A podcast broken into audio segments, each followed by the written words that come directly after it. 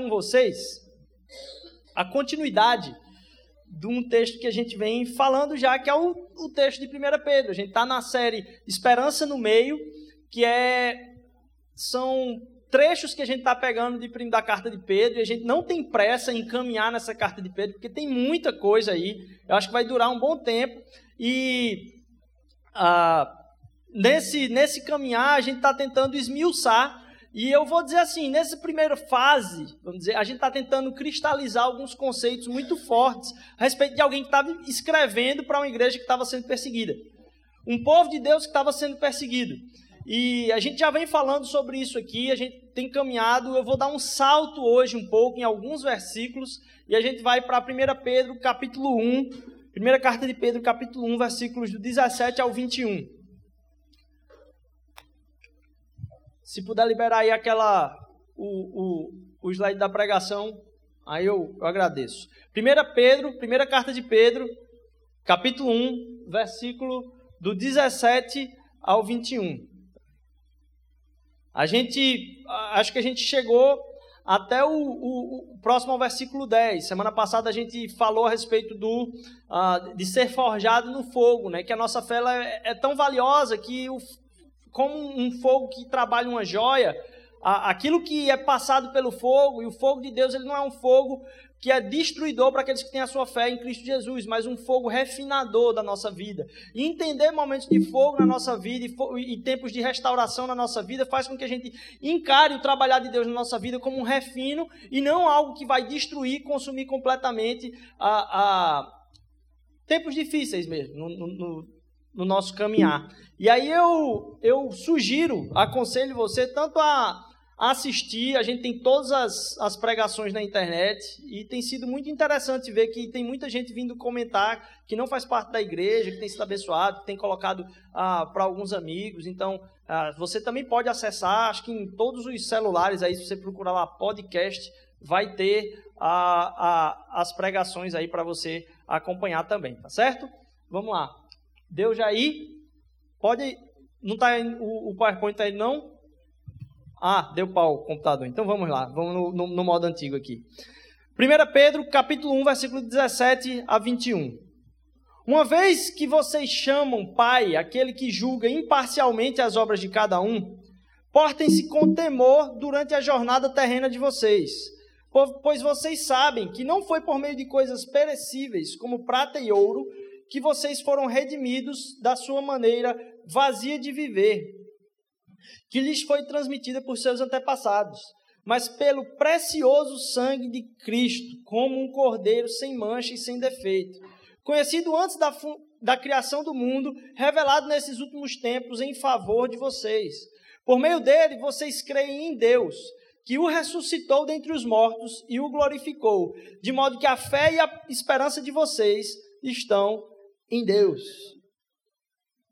É interessante que uma das primeiras coisas que Pedro fala para a igreja é: olha, eu vou compartilhar com vocês aquilo que vocês mesmos já sabem.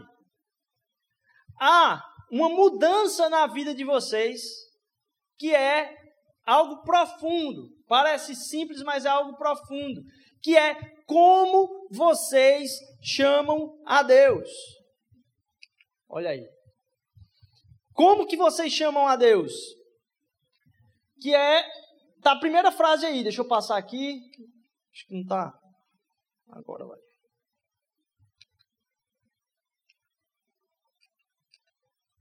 Ora, se vocês invocam Deus como Pai, vocês invocam Deus como Pai. Então Pedro está atribuindo aí um nome pelo qual nós chamamos a Deus. Isso parece simples, mas ele está dizendo que toda a frase dele, toda a, a construção de argumentação dele está baseada nisso aí. Olha, vocês chamam a Deus, vocês invocam a Deus dessa forma. Qual é a profundidade disso? Vários povos têm vários tipos de relacionamento com Deus. A forma como a gente se relaciona com Deus diz muito daquilo que a gente espera de Deus da nossa distância de Deus e da ação de Deus na nossa vida.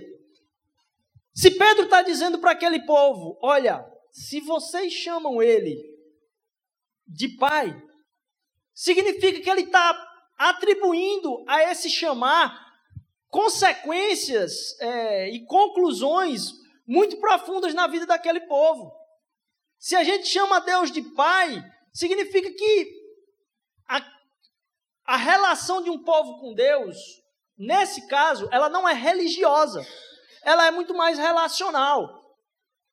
E a forma como chamamos a Deus deve estar imbuída de afeto, de relação, de discernimento de que Ele não está ali para nos prestar algum tipo de socorro somente, mas que há um vínculo familiar e intragável. Não é à toa que muitas das pessoas que até chegam a não conhecer seus pais ainda maturam sobre isso anos e anos a fio. Porque o vínculo ele é cristalizado. Então Pedro está querendo cristalizar aqui algumas coisas na mente da igreja que estava sendo perseguida. Uma das coisas é isso, que ele queria cristalizar o amor de Deus, quem ele é, quem você é e sobre o que é a vida, para que você possa explicar a vida. Quem é Deus então para você? Porque quando você começa a entender a vida e o que, que você vai pensar a respeito da vida, isso são coisas que vão implicar não somente numa crença, mas numa prática e numa ambição de vida. Porque se você acha que a vida é simplesmente o sucesso que está sendo pregado, do quanto você consegue mostrar para os outros as competências que você desenvolveu na sua caminhada, você vai pensar que a vida é sobre o que você conseguiu da vida é o que você extraiu da vida. E não sobre o quanto você vai debruçar-se, doar-se para a vida de outras pessoas. Não é sobre o que você vai extrair da vida, então. E pensar sobre quem Deus é para você faz entender, então, eu estou chamando de pai, mas eu estou chamando de pai quem? Quem é a figura que eu estou chamando de pai? É só alguém que eu estou querendo burlar o sistema com uma conversinha fiada e dizer, pai, para ele conseguir atender os meus desejos.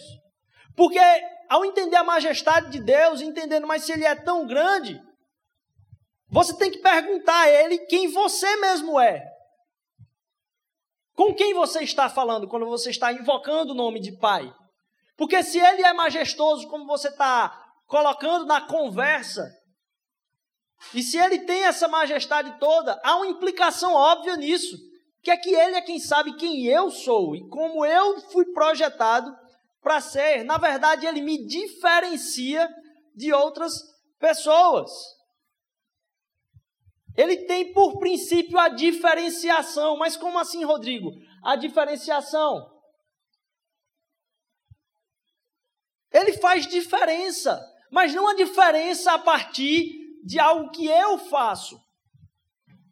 Porque percebam que muita gente traz esse verso, esse versículo, trazendo dizer, olha, Rodrigo, ele diz o seguinte, ó, ele julga segundo as obras de cada um. O que é que está significando ele, segundo as obras de cada um? Significa que ele percebe as mínimas e mais detalhadas coisas a respeito de cada pessoa, todos os contextos, aquilo que foi levado em consideração não é pelo que você olha, Quantos julgamentos você não viu nesses últimos dias? Você não tem como nem se expressar. E Deus tem falado muitas coisas, revelado muita coisa nova a respeito da, da nossa natureza, no meu coração, como a gente é destrutivo. Conversando com algumas pessoas que têm estado em angústia, os consultórios têm estado mais abarrotados e lotados por causa dessa angústia que a gente tem tido, principalmente nesse tempo de eleição. E uma das coisas que eu tenho percebido é que, como a gente não consegue se comunicar, a gente não consegue expressar a nossa ideia para o outro, há uma crise, eu não vou me aprofundar muito nisso porque nem estava na pregação, há uma crise muito grande de linguagem. Linguagem é a única ferramenta que a gente tem para se expressar. E como a gente quebrou o fruto da linguagem, a gente se sente, por causa disso, isolado. Não tem como se comunicar com o mundo. É impossível ter essa comunicação. E se tem alguém que entende o que está no nosso coração, é o próprio Deus que nos criou.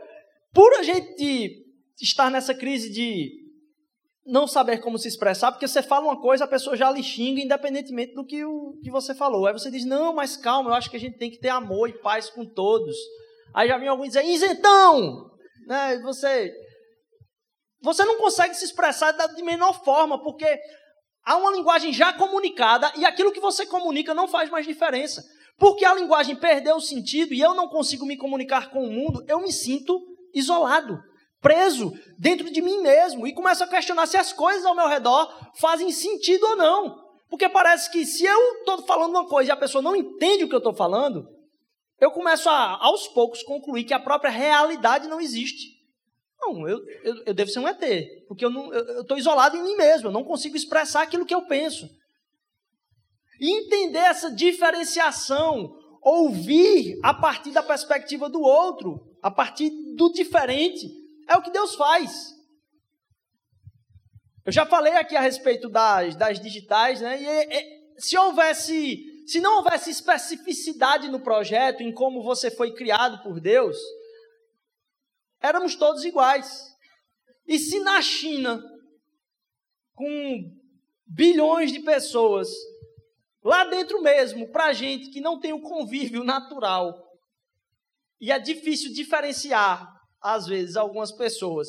Se dentro de 2 bilhões de pessoas eles conseguem se notar diferentes, imagine Deus a respeito do nosso próprio coração em coisas que são muito mais drásticas, no nível da infinidade de grandeza do, como Deus pode nos sondar.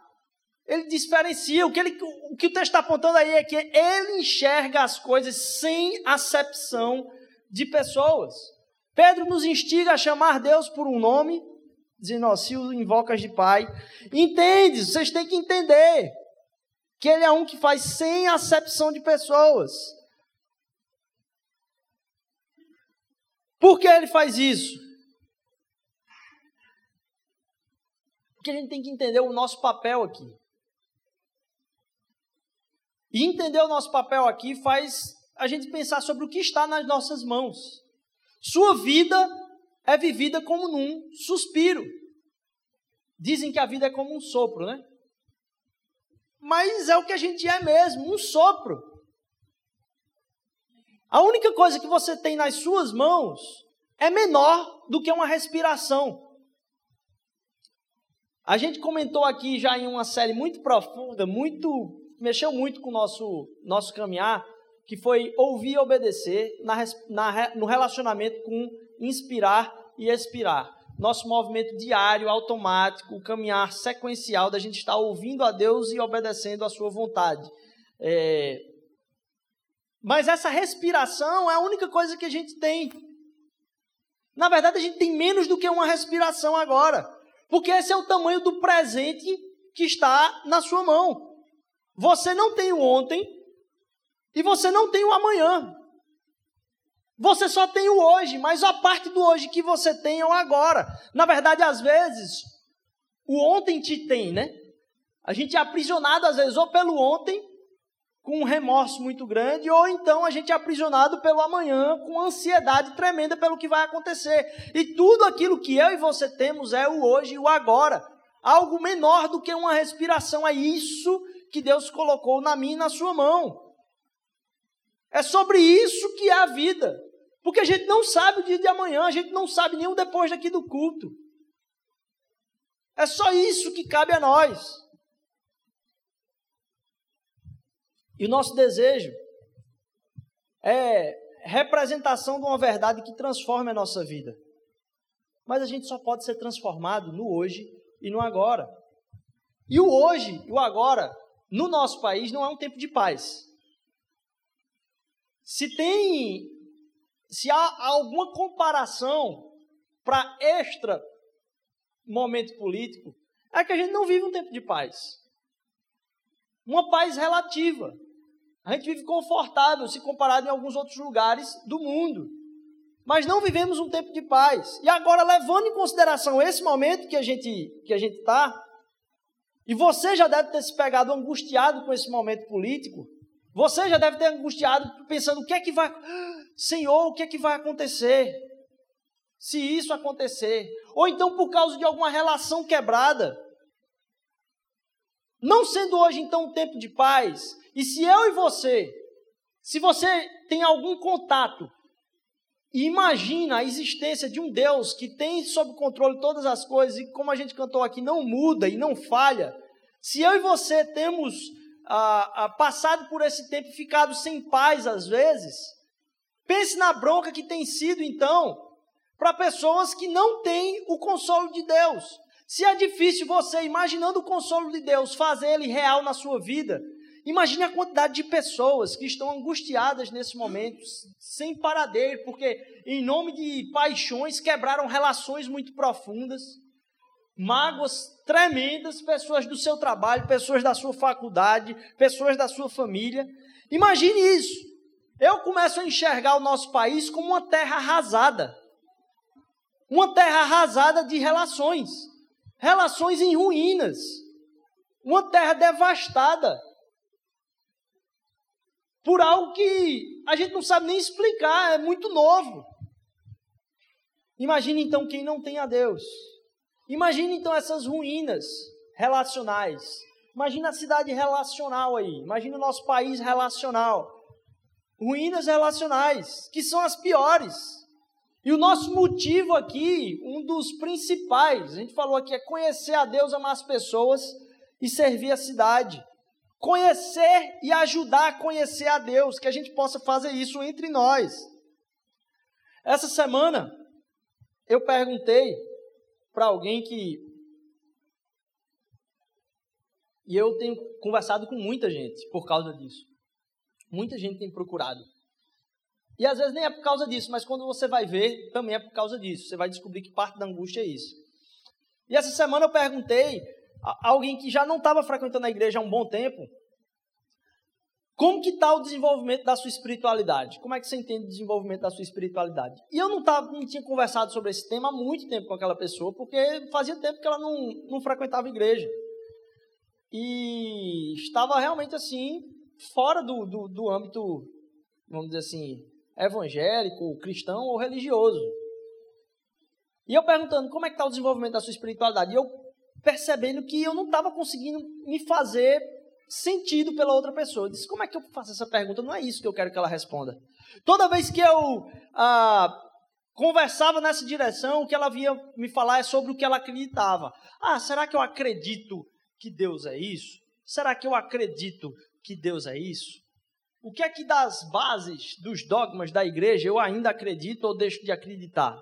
E eu tentando me expressar, não, não, não, não, não é isso que eu estou perguntando. Eu não sei como perguntar, mas essa pergunta, como está o desenvolvimento da sua espiritualidade, como é que está você em relação à sua vida espiritual, não é sobre isso que eu estou. E eu me esforçando ali para perguntar para a pessoa, eu não conseguia de jeito nenhum.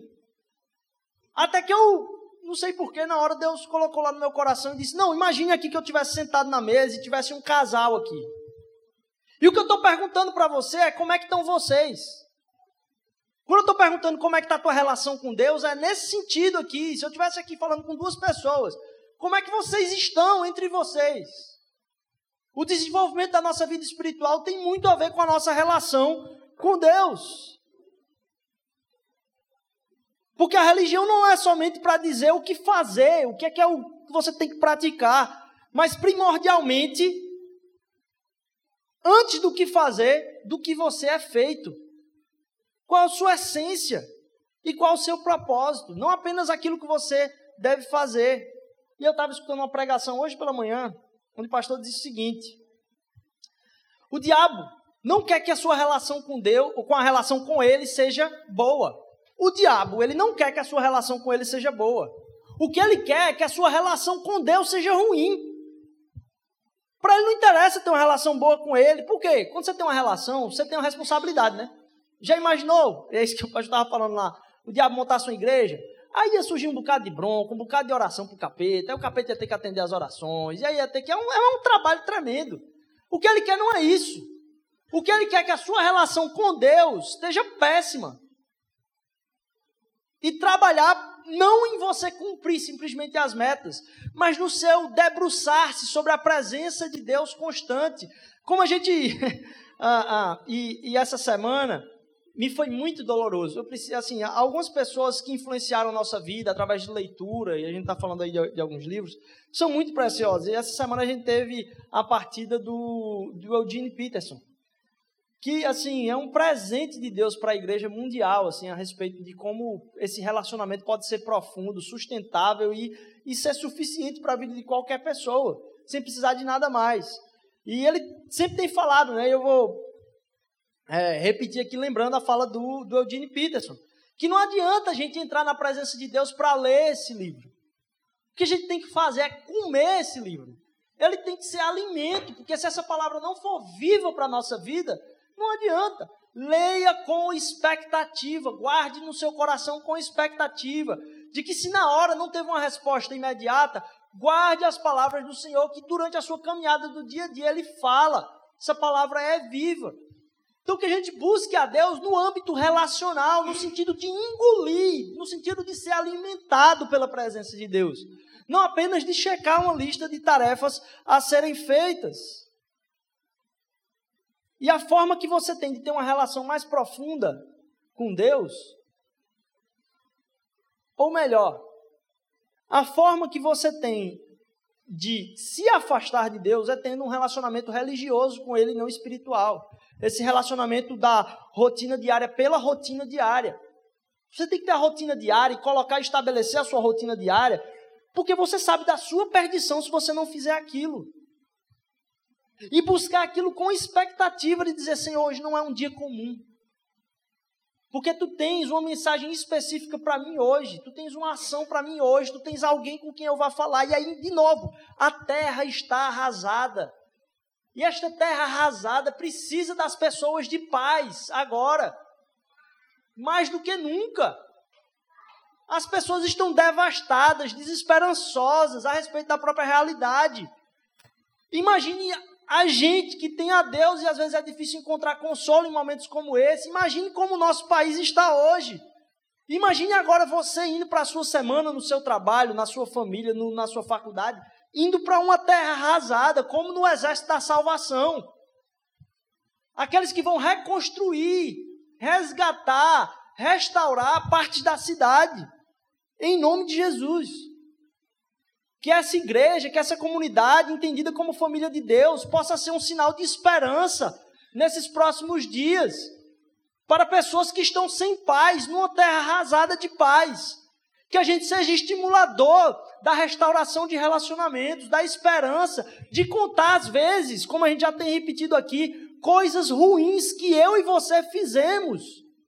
E que tivemos o coração duro para aceitar a mensagem de Deus e de como Deus quebrou a nossa cara e o nosso coração de pedra para uma restauração nossa e com isso dá esperança para outras pessoas. Que nessa caminhada a gente possa entender isso, que essa terra hoje é uma terra sem paz. E aí tem um exército caminhando por essas ruínas nessa semana. Eu demorei para perceber isso, de como Deus pode estar dando para a gente uma oportunidade apesar de toda queimação do nome de Jesus durante esses dias, de como a gente pode ter o, a oportunidade única agora de mostrar o verdadeiro Evangelho. O Evangelho que cura, o Evangelho que liberta liberta da raiva, da mágoa, do mau sentimento contra as pessoas. E aí ele chama a gente, então, nesse tempo de peregrinos. De novo, a gente já tem falado isso, ó.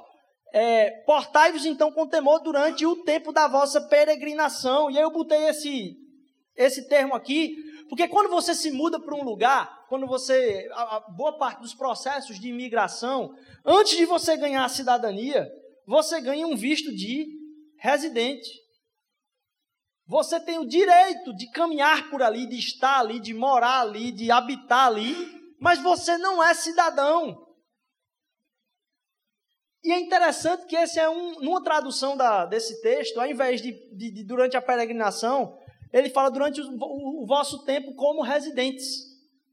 Porque a nossa cidadania não é daqui. De novo, Estamos aqui com visto de residência, mas a nossa cidadania é de um outro lugar. E como residentes, como a gente já falou lá em Jeremias 29, a gente deve trabalhar para o bem da cidade, servir a cidade, abençoar a cidade. Fica então a dica, o ponto principal desse texto, que Pedro fala é para que a gente nos, nós nos portemos com temor. Se em casa depois você pegar o texto que vem logo antes, que a gente não tratou aqui, ele vai tratar da santidade de Deus e como nós devemos nos portar como o caráter de Deus. As nossas atitudes devem refletir o caráter de Deus. Ele diz: sede santos, como ele é santo. Então é como se ele desse a conclusão aqui, ele dissesse: olha, e para isso, portem-se com temor a Deus. Não hajam com tanta convicção, a não ser para abençoar a vida das pessoas. Perguntem, não tenham tanta certeza do que fazer, para além do que Deus tem falado no seu coração da ministração do amor dele.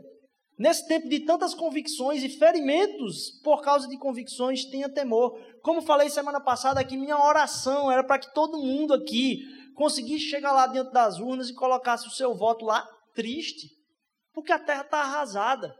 Que você fizesse aquilo com uma convicção que não é para além do temor a Deus. Parei hoje e respirei lá, Senhor Deus, tem misericórdia. Tem misericórdia do nosso país. Que peso, que peso. Não tenha tanta felicidade, porque está tudo destruído. Que peso. E ele nos convoca a, na caminhada, caminharmos em temor. O Provérbios vai dizer que o temor a Deus é o princípio da sabedoria. Confiar mais em Deus do que no próprio braço é o princípio da sabedoria. Ser ministrado a respeito e perguntar a Deus é o princípio da sabedoria. A motivação para isso é tornar-nos no, no caráter igual dele. Uma conduta em temor. Essa é a forma da caminhada em peregrinação. E aí ele começa a tratar de um outro assunto agora. A partir do momento que você é convicto disso, de que você tem que caminhar em temor a Deus, você começa a reforçar algo mais profundo, que foi a introdução do nosso da nossa conversa, que é a convicção do amor de Deus. Você é convicto do próprio amor de Deus? Você tem a convicção do amor de Deus, porque essa convicção do amor de Deus te faz pregar o amor, pregar o perdão, pregar a reconciliação. E eu estava pensando, escrevendo algumas coisas, e uma das coisas que eu estava escrevendo é sobre o pretexto do nosso estômago. Porque eu acho que durante muitas horas, para validar nossa verdade, como a gente tem falado aqui, Jesus foi usado como pretexto do nosso estômago. Eu vi como nunca nesses dias o nome de Jesus na internet. Para o que o segue, para aquele que segue a Jesus, perdão e reconciliação são testemunhos obrigatórios. Agora é a hora. Perdão e reconciliação são testemunhos obrigatórios daqueles que seguem a Jesus. E agora é a hora da gente entender: estávamos pregando a Jesus ou ao nosso estômago? Porque numa terra arrasada, o testemunho de reconciliação e perdão é necessário. A convicção do amor de Deus traz isso no nosso coração entender esse resgate que ele fez. E aí, por isso, essa palavra aí do, do sequestro. Ele fala que nós fomos resgatados. Do quê? Do procedimento fútil que os nossos pais nos legaram. Essa palavra, procedimento dos nossos pais, que eles nos é uma palavra só. A geração anterior que deixou para nós, diz assim: aquilo de onde você veio, é como se Pedro estivesse falando. Aquilo de onde você veio e a prática que não vem do temor e a conduta que não vem, como a gente viu lá, do temor ao Senhor, é inútil. É inútil. Não vai te levar à paz. Aquilo que vem do temor ao Senhor e de uma busca por representar o caráter dele aqui, é o que vai te preencher, é o que vai me preencher, arrependimento, saber, Senhor, som do meu coração, eu devo estar errado. Na verdade, eu tenho que estar errado, porque ninguém está certo em hora nenhuma completamente. Som do meu coração, Senhor Deus, me mostra onde é que eu tenho que me arrepender dos meus atos. Lá em Romanos capítulo 11, versículo 20 diz: Ó, oh, está certo. Eles, porém, foram cortados devido à incredulidade, mas você permanece pela fé.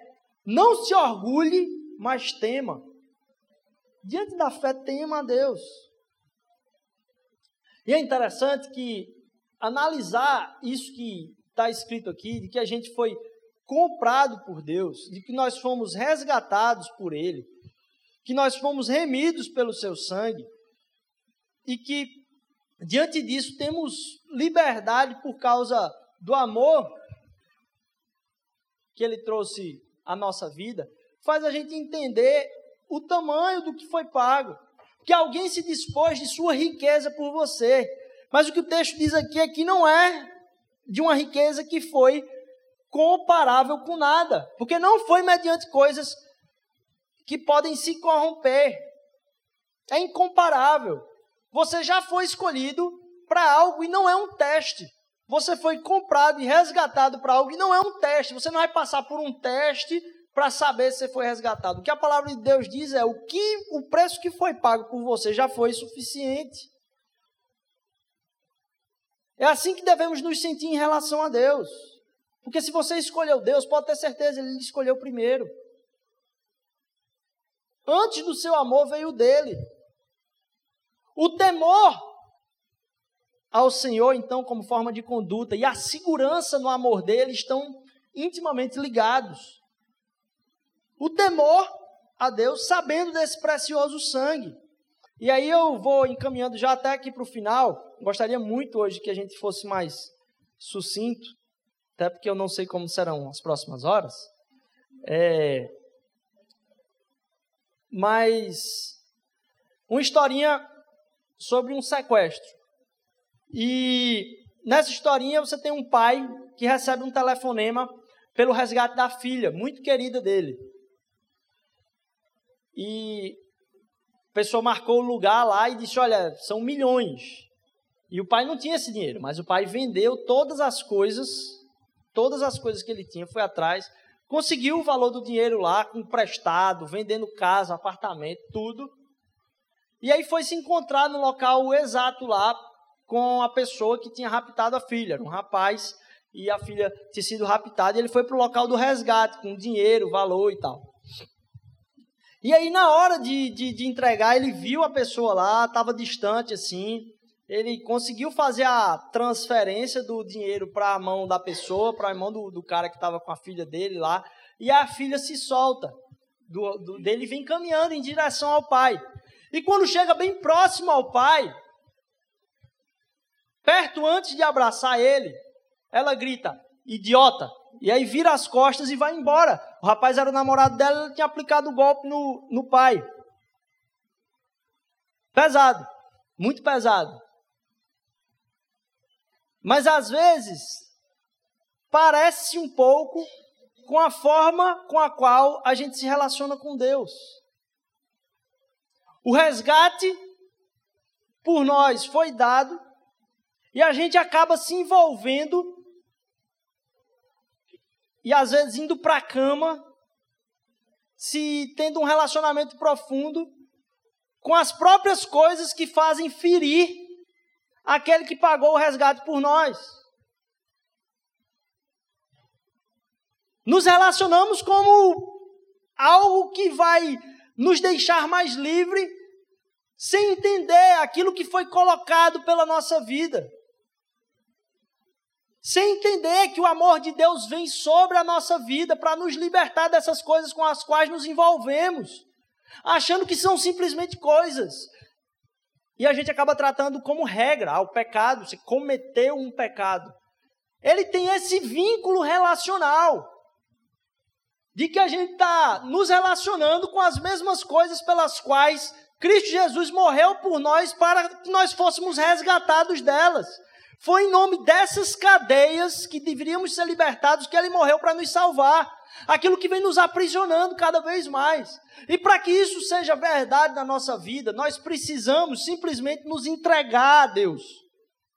E nos entregar a Deus nos coloca num caminho ah, de, de, de, ter ajuda a partir do próprio Deus, a partir de uma comunidade que vai caminhar conosco com graça, porque sabemos que cada um de nós tem as, tem as nossas lutas e cada um está em um processo de restauração diferente.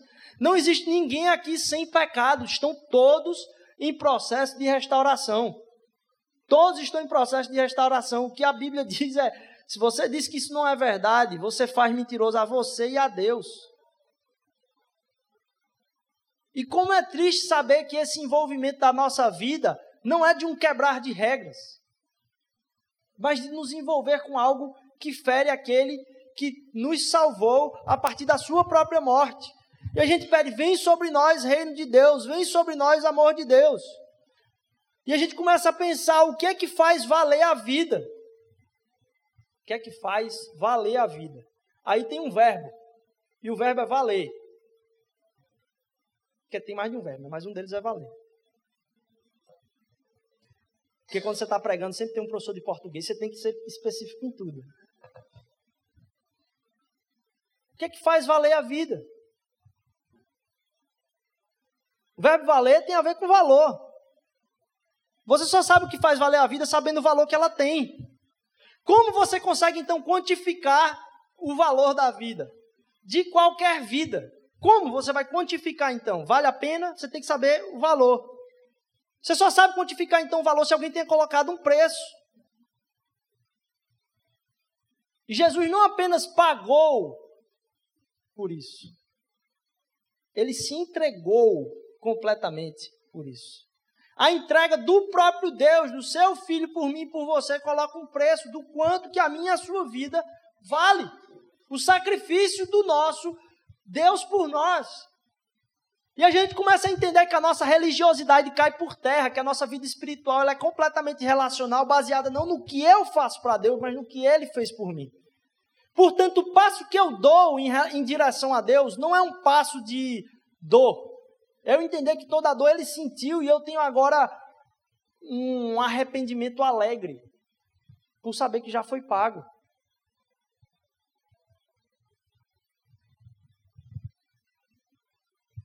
No outro texto diz o seguinte: porque convém que aquilo que é corruptível se revista então da incorruptibilidade, e que isto que é mortal se revista então da imortalidade.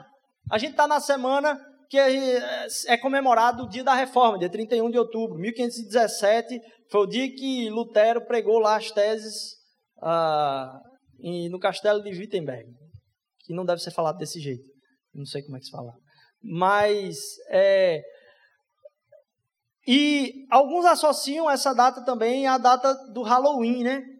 E como isso está é hoje mais cada vez mais impregnado da nossa cultura. E às vezes eu acho que a gente vive uma espiritualidade meio que nesse sentido. Porque o Halloween é você tem que pagar alguma coisa para a pessoa, e a frase é doces ou travessuras, você tem que pagar alguma coisa para a pessoa que está ali, na verdade, os maus espíritos. A crença era que tinha os maus espíritos nas aldeias celtas, e, e, e é uma religião de, de, de, de, bruxos, de, de pessoas que eram tidas como magos, é, você paga alguma coisa, você dá alguma coisa de comida para que os maus espíritos não venham te amedrontar. E muitas vezes, quando a gente não entende que a nossa, no, nosso contato com Deus ele é um contato relacional, familiar, se você o invoca como pai, a gente acaba tratando Deus, você começa a frequentar uma igreja para que ele comece a expulsar os maus espíritos da sua vida, para que ele tire todo tipo de problema da sua vida, para que ele tire todo tipo de dificuldade da sua vida. E Deus é o teste de ferro da sua relação com o mundo, simplesmente. E não é isso que Deus veio fazer. O que Deus disse Eu vim matei a própria morte. E agora você não precisa ficar mais aprisionado e se relacionando comigo para que isso aconteça. Porque aquilo que é incorruptível comprou a sua vida e você tem a sua fé numa coisa que é herdada eternamente. E não numa coisa que vai se acabar aqui. E a nossa vida pode ser jogada de fora, de talvez tentar imaginar qual vai ser o futuro do nosso país, eu não sei. Eu não sei qual vai ser o futuro do nosso país, mas minha vida não está segura nisso. E mais do que isso, essa consciência precisa ser cristalizada na nossa vida, porque as pessoas têm colocado a sua esperança em algo que é muito corruptível. para não falar, para ser bem leve aqui, né? Muito corruptível. Nossa esperança está em algo que não muda. Semana, Deus me veio com um pensamento, né, dizendo assim: o reino de Deus, ele é muito maior do que Roma. E a igreja estava sobre Roma. E não importa qual seja o imperador, quem vai ser o César, o reino de Deus é maior do que Roma, independentemente do César. E ter essa convicção cristalizada que o amor de Deus por nós, que nos comprou de forma incorruptível, preenche o meu ser e me dá esperança para que eu seja esperança para outras pessoas. E não é aquela pessoa longe, não, é a pessoa que está mais perto e hoje arrasada. Deus encheu você de esperança, meu irmão. Transborde. Não use isso simplesmente como justificativa. Ah, eu estou bem, Deus está comigo. Não. Você foi chamado como um exército mesmo para salvar as pessoas de uma terra arrasada. Esperança no meio de uma terra arrasada, ele é esperança para nós e agora o seu corpo é esperança para o mundo. Que a gente possa apontar isso para outras pessoas. Que a sua semana seja tão revestida da esperança de Deus, que o seu desejo seja para quem eu vou ser esperança. No meio de que situação eu vou ser esperança? Se Ele é esperança no meio de tudo que a gente vive hoje, como eu vou ser esperança para a vida de outras pessoas? Ele me salvou. Não existe barganha mais. Não existe ninguém chegando para a gente dizendo, ó, oh, doce ou travessura. E se você não der o doce, vai ter a travessura. Então aí você vem aqui para Deus no domingo dar o doce para que você não receba a travessura. Não, isso não é o tipo de espiritualidade, isso é religiosidade. Barganha com Deus. Deus nos liberta. Não tem jogos. O que tinha que pagar foi pago completamente. Totalmente. Não tem troco. Eu e você pertencemos completamente a Deus. Ele nos comprou. É interessante que naquela época o que acontecia era assim: o cara ia comprar um escravo, ele dava o dinheiro, alguns historiadores dizem, né, e comentaristas, ele dava o dinheiro para algum templo, porque aí o templo tirava a parte que lhe era cabida, seja qual for a religião, ia lá, pegava o cara e tirava do subjugo. Porque agora o cara que era escravo, ele pertencia ao Deus daquela religião. Ele era livre, mas pertencia ao Deus daquela religião. Faz muito sentido a análise que Pedro está fazendo aqui para o povo dele, que tinha ali muitos escravos, talvez. Ele disse: minha gente, esqueçam Roma. Esqueçam essa terra arrasada. Isso não precisa machucar vocês como está machucando. Na verdade, vocês precisam ser curadores disso aqui. Vocês precisam ser ministrados de algo que diz assim: ó, oh, você já foi comprado, meu irmão. Você está sob o domínio de outra coisa. E isso é esperança para mim e para você. Lá em 1 Coríntios, eu encerro com esse texto e mais algumas perguntas. Diz o seguinte: E quando isto que é corruptível se revestir então da incorruptibilidade, isso que é mortal se revestir da imortalidade, então cumprisse a palavra que está escrita: tragada foi a morte na vitória. De novo, tragada foi a morte na vitória. Onde está, ó morte, o teu aguilhão? Onde está, ó inferno, a tua vitória? Ora, o aguilhão da morte é o pecado, e a força do pecado é a lei. Mas graças a Deus que nos dá a vitória por meio do nosso Senhor Jesus. Amém? Que o amor de Deus possa ser cristalizado no seu coração. Que o amor de Deus possa revestir você de uma certeza tão profunda que você enxergue esse texto aqui e veja: eu invoco a Deus como Pai. Eu posso viver no temor do Senhor. Eu posso fazer isso porque eu sei que não foi por algo corruptível que eu fui conquistado, mas por algo incorruptível. De algo que é fútil, algo que vem da carne que é fútil. Foi pelo precioso sangue, como de cordeiro sem defeito e mácula, o sangue de Cristo Jesus. E aí, você percebe a, a sequência do texto a sequência do texto diz o seguinte: Esse sangue foi conhecido com efeito antes da fundação do mundo, a coisa não deu errada. E aí Deus disse: Eita, e agora? O que é que eu vou fazer com essas pessoas? Antes da fundação do mundo, ele já era eternamente. Antes da fundação do mundo, mas agora manifestado no fim dos tempos. Por amor de vós. E aí muita gente diz: fim dos tempos já faz mais de dois mil anos. Você, você vai fazer uma viagem de três dias. Quando você chega à noite do, do dia do mês, você está dizendo: eita, já é a última noite. Porque o terceiro dia você já está indo embora. Então, quando você enxerga aí os fins dos dias, você tem que entender qual é o tamanho desses dias aí. Que são dois mil anos para aquele que governa a eternidade. Se você pega uma semana, sexta e sábado já é fim de semana. Dois dias dentro de sete. Dois de sete. Que são dois mil anos para aquele que governa a eternidade. A gente vive agora a partir dos dias que partem da revelação daquele que é desde o fundamento. E que por meio dele é que a gente tem fé em Deus, o qual ressuscitou dentre os mortos e lhe deu glória, de sorte que a vossa fé e esperança estejam em Deus. Quão clara e vívida é a sua segurança na certeza do perdão de Deus e no amor paterno que ele tem por você. Você já pensou sobre isso? Você realmente tem o sentimento de que Ele tem lhe dado o seu amor? Você já tem talvez tido contato com a palavra de Deus, com os dizeres a respeito da palavra de Deus e se sentido vivo ao invés de simplesmente ler um livro? Você tem achado algumas promessas do Senhor preciosas e encorajadoras no seu coração? Que isso possa se cristalizar na sua semana para que você derrame na vida de outros. Quais delas? Te encorajo a listar isso. Você tem encontrado o desafio de Deus, você tem encontrado o chamado dele através da sua palavra durante algo difícil que você está vivendo. Você tem sentido a graça dele mais gloriosa a cada dia, na medida de que você enxerga o seu passado e começa cada vez mais se tornar mais arrependido e alegre por saber que não depende daquilo que você fez, mas pela graça dele. Você percebe isso acontecendo crescentemente no seu dia?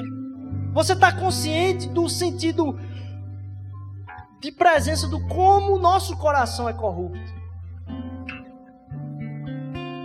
Mas onde abundou o pecado, superabundou a graça. Isso tem se cristalizado no seu coração. No meio vem a esperança. No hoje que temos, na respiração, no breve suspiro, vem a esperança. No imediato, agora, de Deus falando com você, vem a esperança.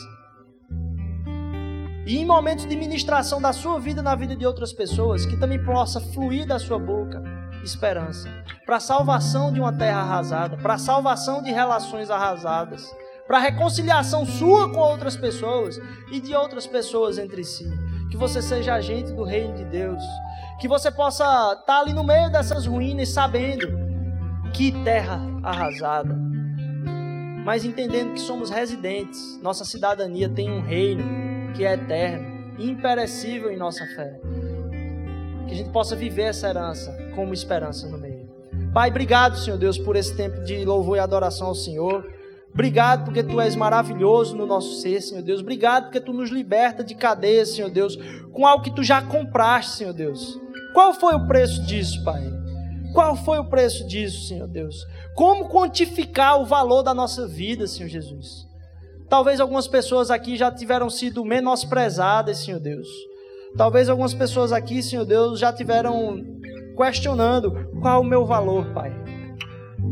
Qual o meu valor, Pai? A gente só consegue pensar sobre isso quando a gente enxerga o valor que te custou, Senhor Deus, a morte do teu próprio filho, Pai, o derramado do teu amor por nós, Senhor Deus, a renovação de misericórdia amanhã, Senhor Deus, que pode ter tido uma semana, Senhor Jesus, de a gente ter entendido, poxa, não entendi o propósito da minha vida, renova as tuas misericórdias sobre o nosso ser, e renova também os teus propósitos, a tua responsabilização na nossa vida, para que a gente possa ministrar graça, Pai, e esperança, no meio da destruição da vida das pessoas. Em nome de Jesus, amém, amém, amém. Obrigado.